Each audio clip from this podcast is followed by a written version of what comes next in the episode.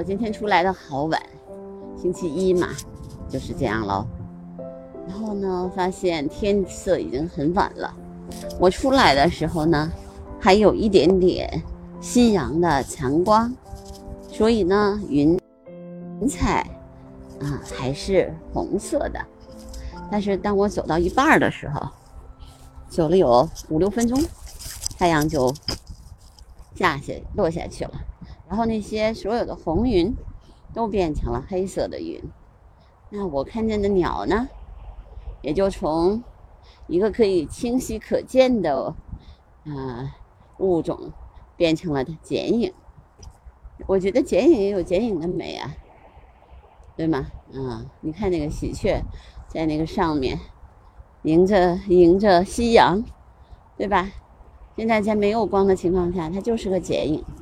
很好看，嗯，我其实也有这种看剪影的经历了。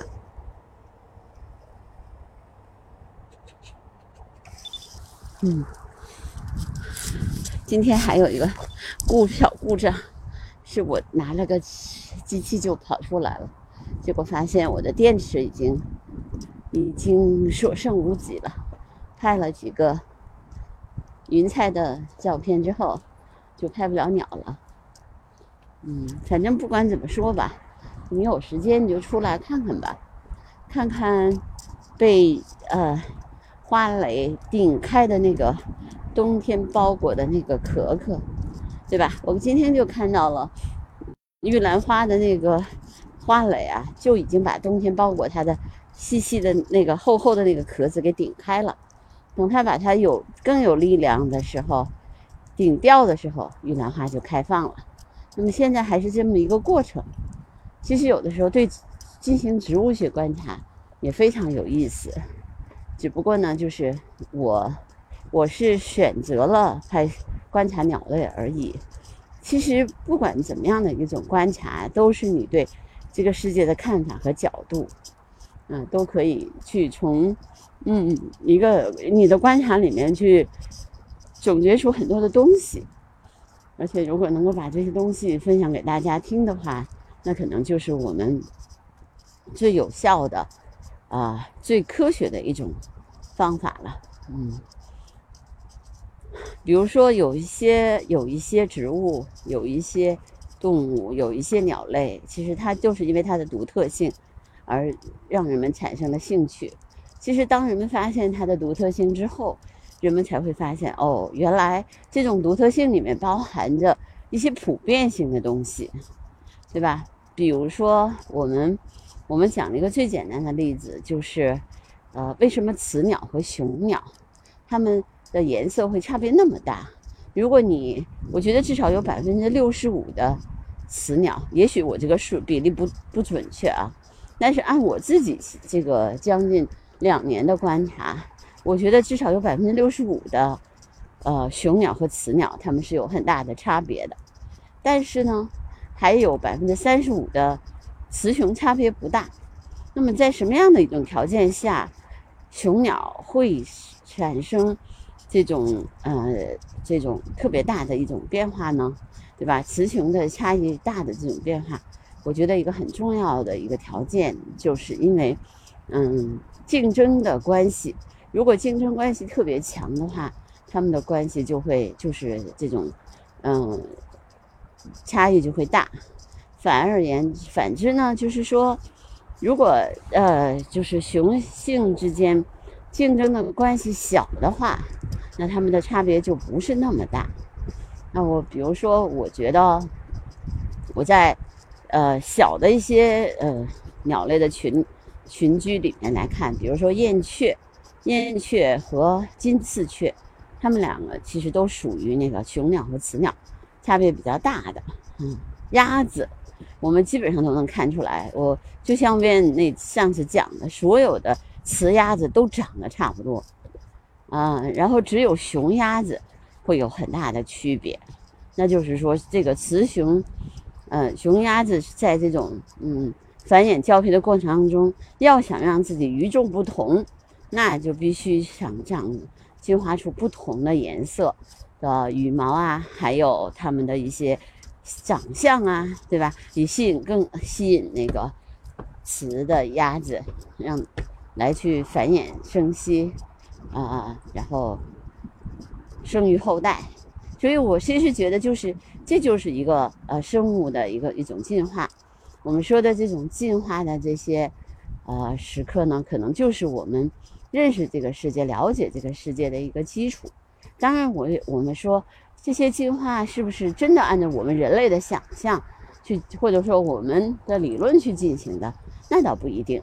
我觉得就是你，但是你看到事物的角度可能就不一样了。那比如说，就像我来观鸟，我觉得是两个东西，就一个是我在观鸟，另外一个呢是鸟观，就是我从鸟的角度来观察人类，那你会发现不一样的视角。就是如果我们去观察鸟类的话，我们发现哦，它飞翔，然后它会觅食，它会繁衍生息，对吗？然后会我们会看，我们看见它。求偶啊，对吧？